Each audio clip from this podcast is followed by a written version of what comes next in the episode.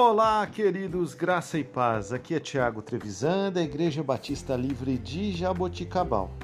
Vamos para o nosso devocional 1024. O texto de hoje, Marcos, capítulo 3, versículos 31 a 34.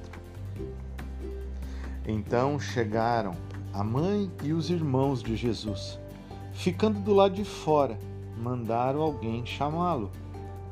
Havia muita gente assentada ao seu redor e, lhes disser, e lhe disseram: Tua mãe e os teus irmãos estão lá fora e te procuram.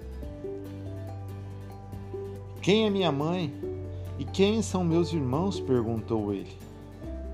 Então olhou para os que estavam assentados ao seu redor e disse: Aqui estão minha mãe e meus irmãos. Quem faz a vontade de Deus, este é meu irmão, minha irmã e minha mãe. Queridos, vira e mexe.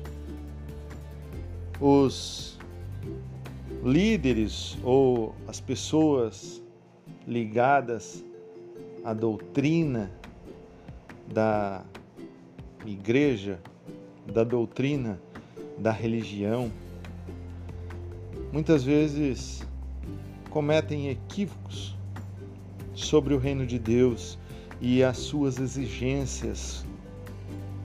Até mesmo a sua própria família chegou a pensar que Jesus estava fora de si.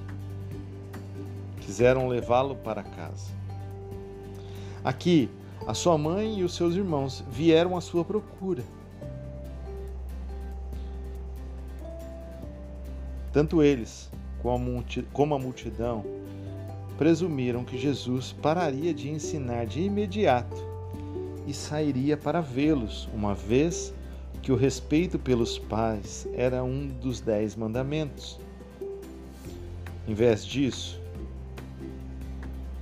Jesus apontou para uma lealdade e um mandamento muito mais essencial, uma reivindicação de Deus que era muito mais profunda que a reivindicação de qualquer família terrena. As prioridades do reino de Deus são diferentes. E isso está fadado a ser uma pedra de tropeço aos olhos do mundo. Jesus disse que quem faz a vontade de Deus está mais próximo dele do que qualquer um de seus parentes de sangue.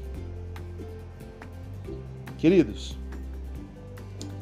não permita que a religiosidade faça você se afastar do Senhor. E o pior, faça com que você afaste pessoas de Cristo. Viva de maneira alegre, viva de maneira feliz, pois este é um dos chamados do Evangelho para nós, que vivamos em alegria para demonstrar a alegria que somente Cristo pode nos dar.